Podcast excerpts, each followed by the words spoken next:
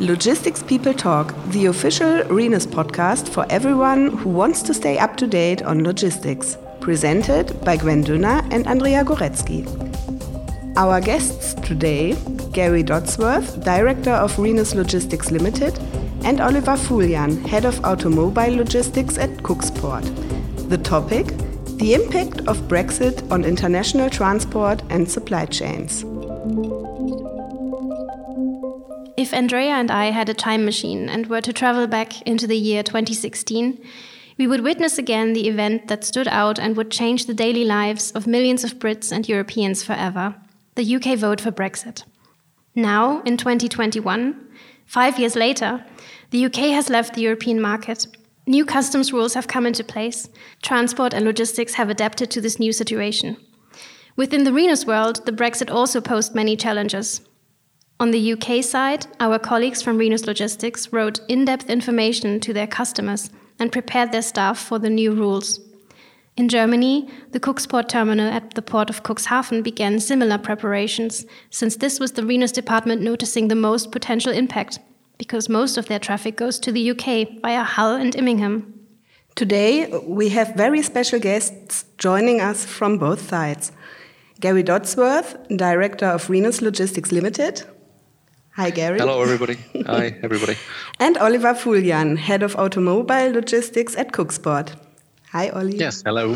hello to you all. Uh, welcome, both of you, and thank you for joining us. Oliver, Cuxport started its preparation for Brexit very early because roughly 70% of its traffic has been affected by the new Brexit rules. Could you summarize what your strategy was for the preparation and why Cuxport fared better than other ports regarding traffic jams and delays? Oh, yes, of course. I mean, couple of years ago, uh, once Brexit has been decided and uh, the vote was uh, for Brexit, uh, we've been faced with a lot of uh, problems here in Cuxhaven. We have seen in the early days of our terminal, uh, and mainly with the UK as our biggest partner in Europe. So we've been faced with the problem that all of a sudden, yeah, customs duties, well, have to be implemented and all works around that uh, needed, uh, let's say, to be accomplished before goods are leaving or entering uh, uh either markets. Three years ago, we we have uh, realized all that, and we were, of course, uh, in this case, requested to do our utmost to create traffic through the port of Cuxport as lean as possible as we were aware of uh, customs formalities and duties and uh, good partners here to our uh, local customs office, we uh, were not fearing any issues. But the thing is that uh, once you have traffics like unaccompanied trailer traffics, uh, that yeah, you need to route the cargo straight through. And uh, well, with the daily ferry connection from Cuxhaven into Immingham, we were, of course, uh, yeah, fearing that, uh, uh well, certain uh, lack of information could create any kind of uh, hiccups, means, yeah, congestion and let, us say long queues of truck drivers waiting and uh, cargo which cannot be sent to the UK. So uh, well, the, the result was that uh, we had to inform all parties involved in the supply chain. It means, uh, first of all, of course, the shippers. Uh, sending and dispatching their goods in or via Cuxhaven uh, to the UK, but uh, they, of course, have the main duty, of course, to report to their local customs uh, offices, and then, of course, to fulfill the full supply chain uh, with all the customs formalities, uh, so that goods could be shipped throughout uh, every day, more or less 24 7 uh, here via the port of Cuxhaven. So lessons uh, have been learned very quick. So we invited all parties. Uh, we've uh, trained our own staff uh, and brought everybody, let's say, uh, to a common sense what requirements need to be fulfilled. Well, it took almost three years to to come to uh, the uh, yeah, let's say, real Brexit uh, exit date. Uh, we were kind of happy what we have done as preparation was leading to a great result. Once we were carrying the goods from the 1st of January onwards, we've seen almost no impact on uh, congestion. All the things we feared were not happening. So we are quite happy with that. And last but not least, uh, we have seen our main automobile customer uh, asking us if we could provide a potential uh, import hub for their goods out of UK production into European market. And it took again almost two years. And we've seen the very first uh, cars coming in the very first two weeks of January instead of the port of Zeebrugge by the port of Cuxhaven. And from that moment on, this customer was uh, quite happy because uh, all requirements, all fears, as I said already, have been perfectly planned. And so the data interflow, the connection via EDI, uh, and as well with the customs worked very, very well. So let's say it like this. Uh, it took a long time. Two, three potential, uh, uh, let's say, dates were always awaited and then not coming. So it was a kind of parabolic flight, you know, up and downs. Uh, and but uh, finally, first of January, everything has been, let's say, put in place, and customers were quite happy. So I think lessons learned is the better the preparation, the less trouble you have afterwards. So, since Cuxport specializes, amongst other segments, in the transshipment of new built cars, have you seen any developments or changes due to Brexit? Oh, yes, of course. We have seen that as well due to driver shortage uh, in the UK as well on the continent.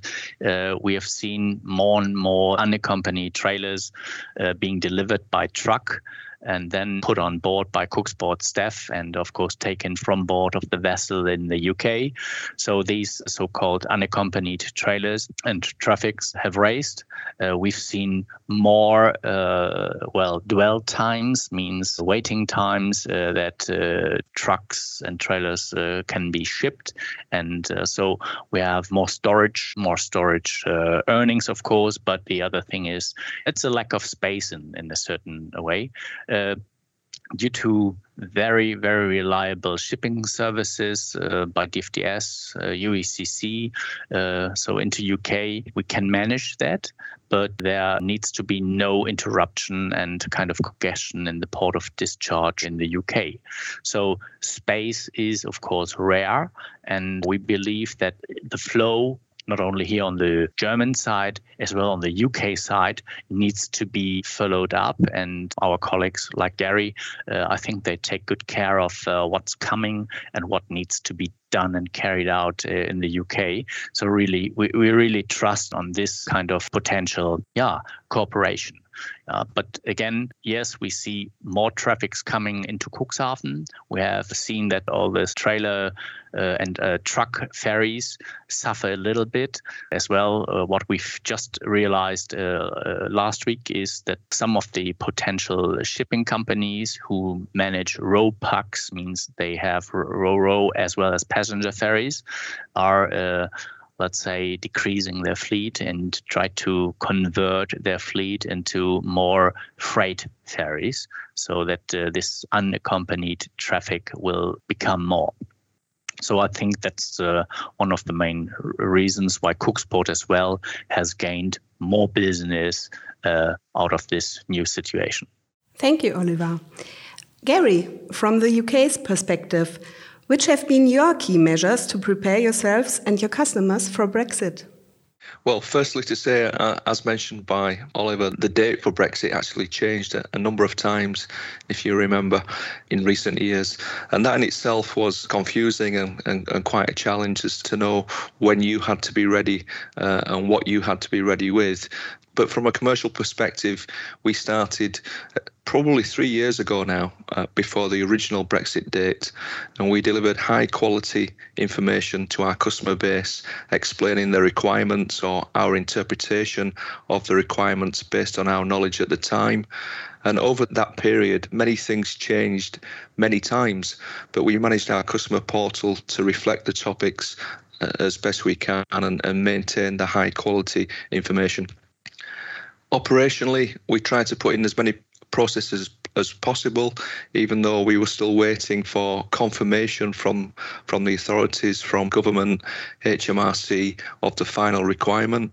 And then, in addition, we had IT development and interface requirements to join up uh, quite a number of different systems. And then finally, uh, as we all know, we got the, the Brexit date, if you like, at the end of, of last year, 2020. So quite a lot to do in a moving time scale, but I think uh, looking back now, we we got there in the end, uh, although there were many challenges on the way. Very true. And of course, the, the thing that everyone is talking about, the most significant change due to Brexit, was, of course, the introduction of different customs regulations. Um, instead of one market, the UK and the EU have become third countries, so the general rules of the World Trade Organization apply. Um, what does this mean for your customers exactly, Gary, and how have you been able to help them? Yeah, the UK actually have uh, a trade agreement known as the Trade and Cooperation Agreement with the EU. And interestingly, this was published on the 24th of December 2020, so just before, one week before the end of, of the year and it actually didn't give a lot of chance to finalise things ahead of the new processes being affected 1st of January. So, from a customer perspective, every export or import shipment now requires a customs formality. We help customers, for example, with their commercial invoice setup uh, through to arranging the process to clear customs in arrival into the EU or into the UK, depending on, on the flow. And I would say the whole thing has been a fundamental change for businesses who trade with um, with the UK or with the EU, whichever direction. And we we have and we continue to invest time and support our customers to understand uh, the needs. We've seen you speak about the importance of rules of origin, which clarify where materials used in the production of goods originate as opposed to the source of their shipment. Um, why should customers pay attention to this now? Yeah, this is a really important point. But interestingly, again, it was only published for the first time in that trade agreement that I mentioned on the 24th of December. And if you think about uh, a new rule, a new requirement, published 24th of December, one week later, it came into effect. So basically, there's a clarification of the origin is, is essential information that enables reduction of customs duties on importation into the UK or in, into the into the EU, and the origin statement needs to be shown on exporters' commercial invoices in a specific format.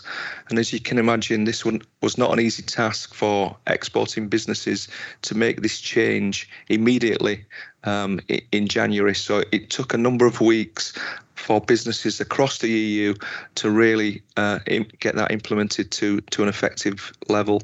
So from a timing perspective, it, it could have been better. Uh, and it did cause some problems uh, to businesses in, in, those early weeks. But again, we try to explain and guide our customers uh, to make that process as, as easy as possible. Do these rules of origin play a similar role in Germany, Oliver?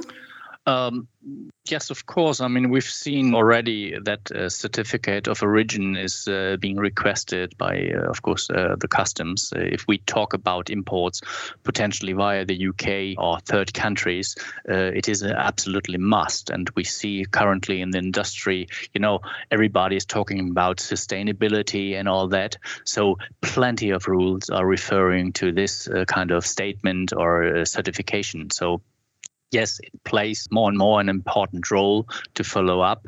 Uh, but once again, if we talk about imports, uh, yes, customers uh, uh in the UK or shippers in the UK bringing cargoes into Europe or further uh, need to provide this uh, as well. So yes, it is a it is a must, and of course, it's I think absolutely legal to say it needs to go both ways. But again, it's for us kind of uh, additional follow up, additional documentation. Uh, but I think uh, if we talk about export into UK on Gary's side, it's much more to think of to carry out uh, as in the past. Uh, yeah. Thank you. Of course, what was all over the news in relation to Brexit were the major delays at the ports due to customs checks. How did you respectively experience this, and what did you do to solve the problem? If we start with Gary. Yeah, there was I think in general, a big concern that we would see extensive delays from January this year. But uh, I remember the main delays occurred in December. Uh, in the lead up to Brexit, with, with, with, trucks trying to get in and out of the UK, and I think there was a, a combination of uh, of things that, that, that caused that. Um, at the time, quarter four 2020, we saw a substantial spike increase in, in volumes coming into the UK as businesses tried to, I guess, stockpile and, and get prepared for the changes. And then in addition to that, we had the the, the COVID testing and the requirement to prove a negative test prior to travelling in and out and across the border. And we saw some really difficult times uh, in the lead up to Christmas with, with drivers stuck um, in the UK and and and, and and having a reluctance to come to the UK. Interestingly, in January, I don't think that there was a significant uh, delay at ports, and I think generally the, the main reason for this was that the volumes were down in the early weeks, and the fear that people had the delays would continue or would be present in the early early weeks of the year were were not really seen. I don't think. Okay, and Ollie, from your side.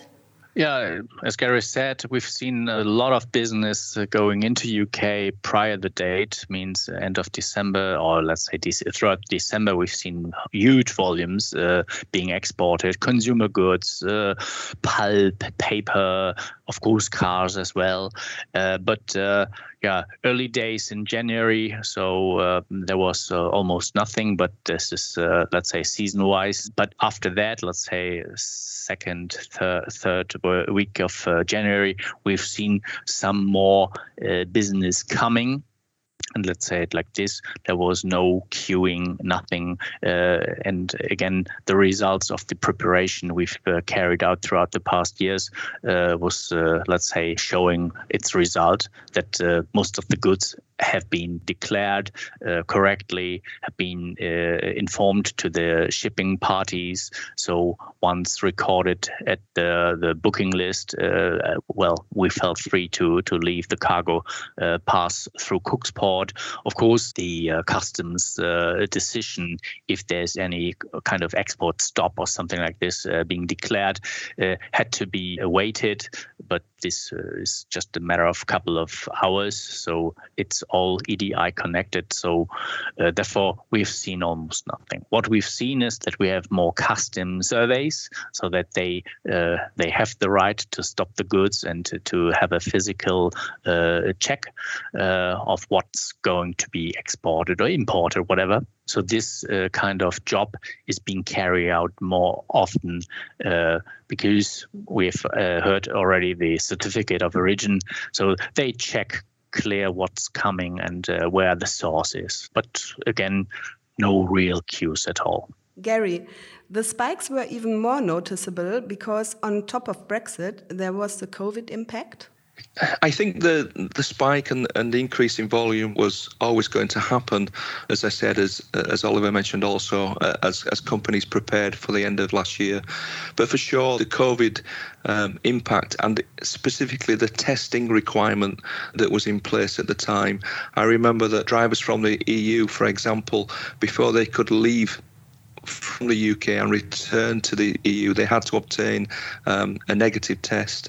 And there was just many, many bottlenecks and, and difficulties to keep the supply chain moving in those final weeks uh, uh of last year. So for sure, the, the, the COVID requirements uh, impacted those difficulties. Yeah, of course. Uh, and uh, in relation to that as well, uh, another shortage that became more and more apparent was the storage space, especially short notice and short term storage to be able to manage the waiting trucks. Um, how did you solve this? Well, last year we recognised that, that storage space, physical storage space in, in, warehouses, we thought would be premium, and we tried to free up as much space that that we had, and that proved to be a really good decision actually because this year the requirement for storage space has been incredible, uh, and we've certainly seen big increases in volumes uh, and the spike has occurred in recent weeks. And I think that generally there is a lack of, of warehousing space in the UK. Um, and I think um, many, many businesses uh, are bringing in larger volumes. Perhaps the demand now in the UK is higher. So, yeah, those, those early decisions to try to free up that space or maximize that space were key decisions and very important ones. And Oliver, on the German side?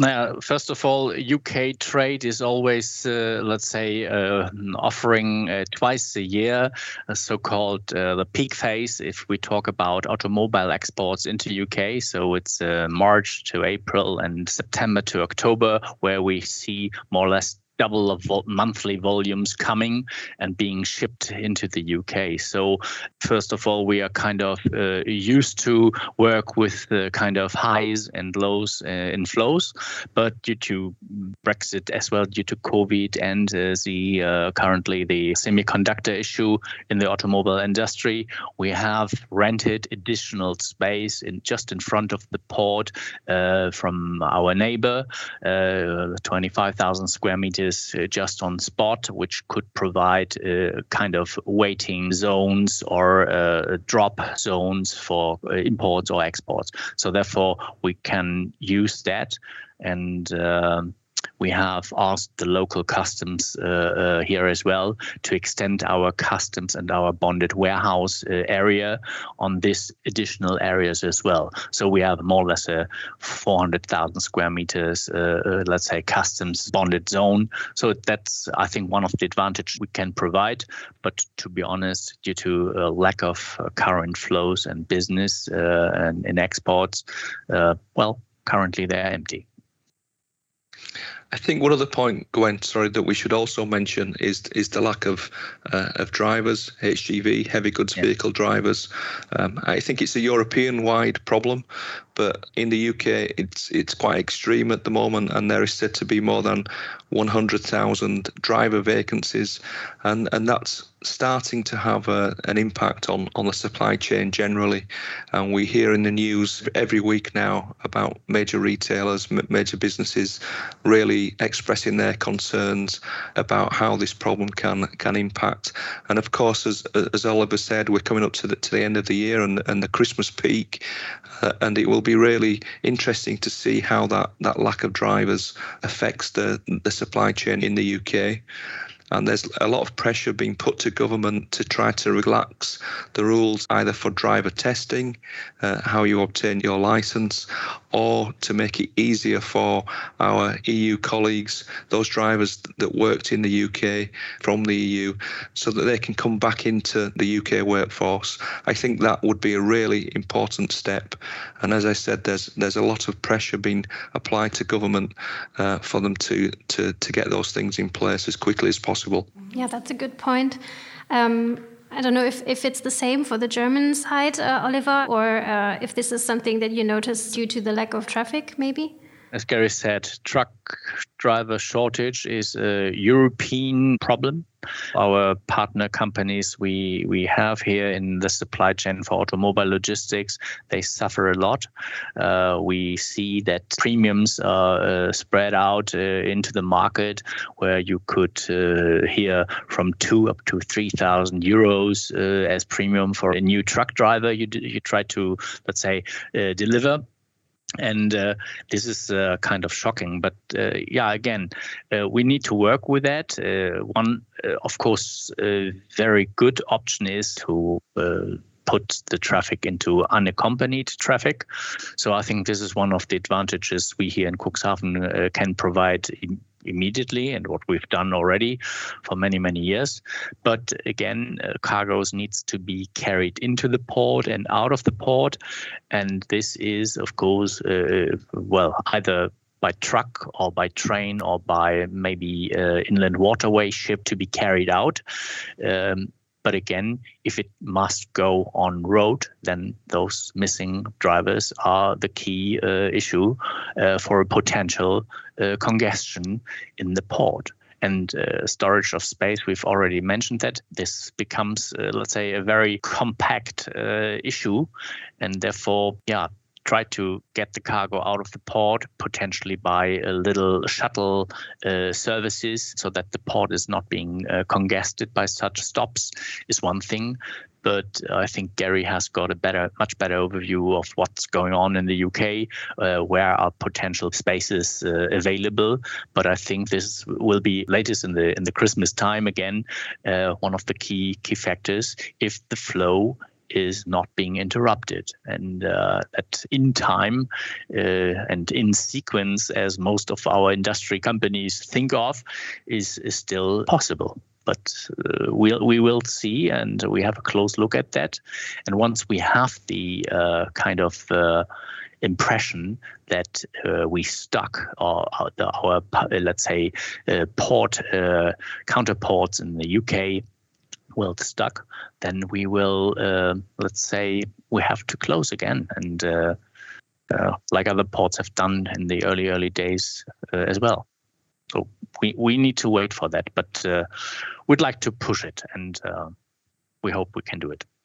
And of course, one of the things that you have mentioned is to stay on top of things uh, also regarding the future. And as we know, there are new rules coming into play in uh, January 2022, namely uh, for the GVMS or Goods Vehicle Movement Service. Um, barcode requirements for all customs declarations will follow. Will this change things again, Gary, or are you already on track? Yeah, yeah. I think the the way to look at it is this year was an, an implementation year, um, and obviously there's very high volumes coming in and out of the UK, and the government recognised that that needed some time to finalise the processes, uh, uh the procedures, and of course the IT systems. But from January 22, the entire border operating model rules and regulations, uh, those formalities come into play uh, in, January, and maybe we'll see some of the specific dates shift a little bit, uh, push back into next year. But the real important one is the GVMS that, that you mentioned, Gwen, uh, Goods Vehicle Movement Service. And that's going to play a crucial part in the control of, of shipments coming into the UK and also out of the UK at shipment level. And we, have seen that, we've recognised that, we've, we've known that that date is coming, and uh, we're well ahead in our preparations to ensure that smooth flow. And and, you know, we just want to convey that message to our customers that we're proactive and we're continually looking ahead as to what the changes might mean uh, to try to be one step ahead and guide our customers and, and give that high quality service that I mentioned previously. And Oliver, from your side, is it um, also something that you're preparing for, or is this something that's more UK specific? No, first of all, uh, we realized that uh, certain things pop up all of a sudden. The range of goods, commodities is, uh, of course, uh, yeah, it's big. And therefore, uh, for example, veterinarian uh, veterinarian sorry uh, issues are coming up. So uh, yeah we need to follow up that as well. Means our local customs office here in in cuxhaven needs to have the chance to to grow with that as well. So of course we are not uh, looking at uh, state of the art. Everything is working. No i think we need to prepare on this variety of goods. We need to be uh, prepared once there's any kind of talk about frozen fish for example or uh, or meat or whatever. Uh, it could become by reefer containers. So therefore, we have the duty to to follow up all kinds of goods. Uh, waste could be as well a potential issue, but again, we need to to work on that local partners are being invited to to do that with us together. So so therefore, no, we do it like like we've done it the past three years as well. We look ahead, what could come. Uh, once we can breathe, we try to think of new things, and that's the kind of development uh, we'd like to see here, and the range of goods as. Uh, we here in Cuxhaven used to, let's say, be a multi-purpose terminal, means uh, not only cars, not only trailers, not only paper and pulp. Uh, we do believe that uh, there's always still room to, to the ceiling. So yeah, we look forward to that. And Gwen, I should mention uh, sorry, one more thing. I mentioned about the implementation year that we've had this year, um, and that included something called delayed declarations. This is for imports into the UK, and it allowed those importing uh, businesses to delay that declaration for up to six months after arrival, 175 days to be specific. But that, that, that easement will not be available from January 22. And that's a really important point to make. Uh, and importers need to be aware of that. We're communicating that uh, continually to our customer base and the wider audience. And to ensure that smooth flow, uh, we're focusing very much on our end to end solution from the EU into the UK. And um, we have the team, we have the, uh, the the process in place for all of those imports, and indeed our export services back into the EU. One more question about Brexit. Brexit is done. The new rules are here to stay. So, what's next? Can you give us an outlook on what further changes or developments may stem from this new market situation? Well, Brexit is done, or or at least the word is done. But customs formalities are here to stay, and in January 22, we'll see more significant changes to to the customs processes uh, and the rules um, from the border operating uh, model that's that's in place uh, for the flow of, of cargo in and out of the UK, and some more controls coming into play from from a Rhenus UK perspective. Uh, not only ourselves but our wider EU network, we're already preparing for these things, and we have solutions for our customers to guide them through the requirements to ensure a smooth flow and, and a high quality of service. That's uh, our absolute priority. Yeah, I mean, once Brexit is uh, more or less uh, history, yeah, I mean, just this date, uh, let's say we as logistics provider, uh, as Rhenus Logistics Group, of course, we we are uh, able to to solve uh, and build new solutions. And I do believe that with this uh, a certain kind of new economic structure, uh, or let's say customs structure in the UK as a third country, which is, from my point of view, no third country. It's still Gary. I think you mentioned that uh, it's uh, it's still Europe. So we are, and it's a close market anyway. So I do believe that, uh, yeah, those familiarities. Uh, I mean, we do handle and work more or less with the whole world as group and uh, i think the option to say okay we do the tour or the the routing via uk into uh, the rest of europe why not i think uh, what gary mentioned uh, I think homework has been carried out professionally. It has been put in place. Uh, it shows that it is kind of uh, rustic and uh, it, it works. So therefore, I would apply for any kind of routing, either via the UK or straight into Europe or vice versa. Uh, no doubt, we see a lot of shipping companies calling the ports in, in the south of UK. So why not uh, using UK as hub? Again, customs is uh, yeah work to be understood, and uh, I think the the the Rhenus uh, knowledge base has been built up accordingly, and uh, so we can provide any kind of custom solutions in the group. ALS is doing a very, very good job, has been requested by many, many OEMs to support. And therefore, I really feel confident that new chances will be built out of that for sure. Thank you again, Oliver and Gary. I am so glad that we're ending on a positive note because even if Brexit is one of those words that makes you cringe whenever you hear it, um, the great thing about Rhenus is that we are all colleagues. On that note, we hope that we will see you again soon, in person preferably, um, of course. Let us know if you're ever in Holzwickede. And uh, yeah, thank you so much, both of you. Thank you also to our listeners. We hope you've enjoyed our first English language podcast episode. If you liked it, please share the episode across social media. And please let us know if you have any more topics you would like to hear more about or questions you would like us to answer. Andrea and I will do our very best. You can subscribe to Logistics People Talk on Spotify or wherever you listen to podcasts. Tune in next time.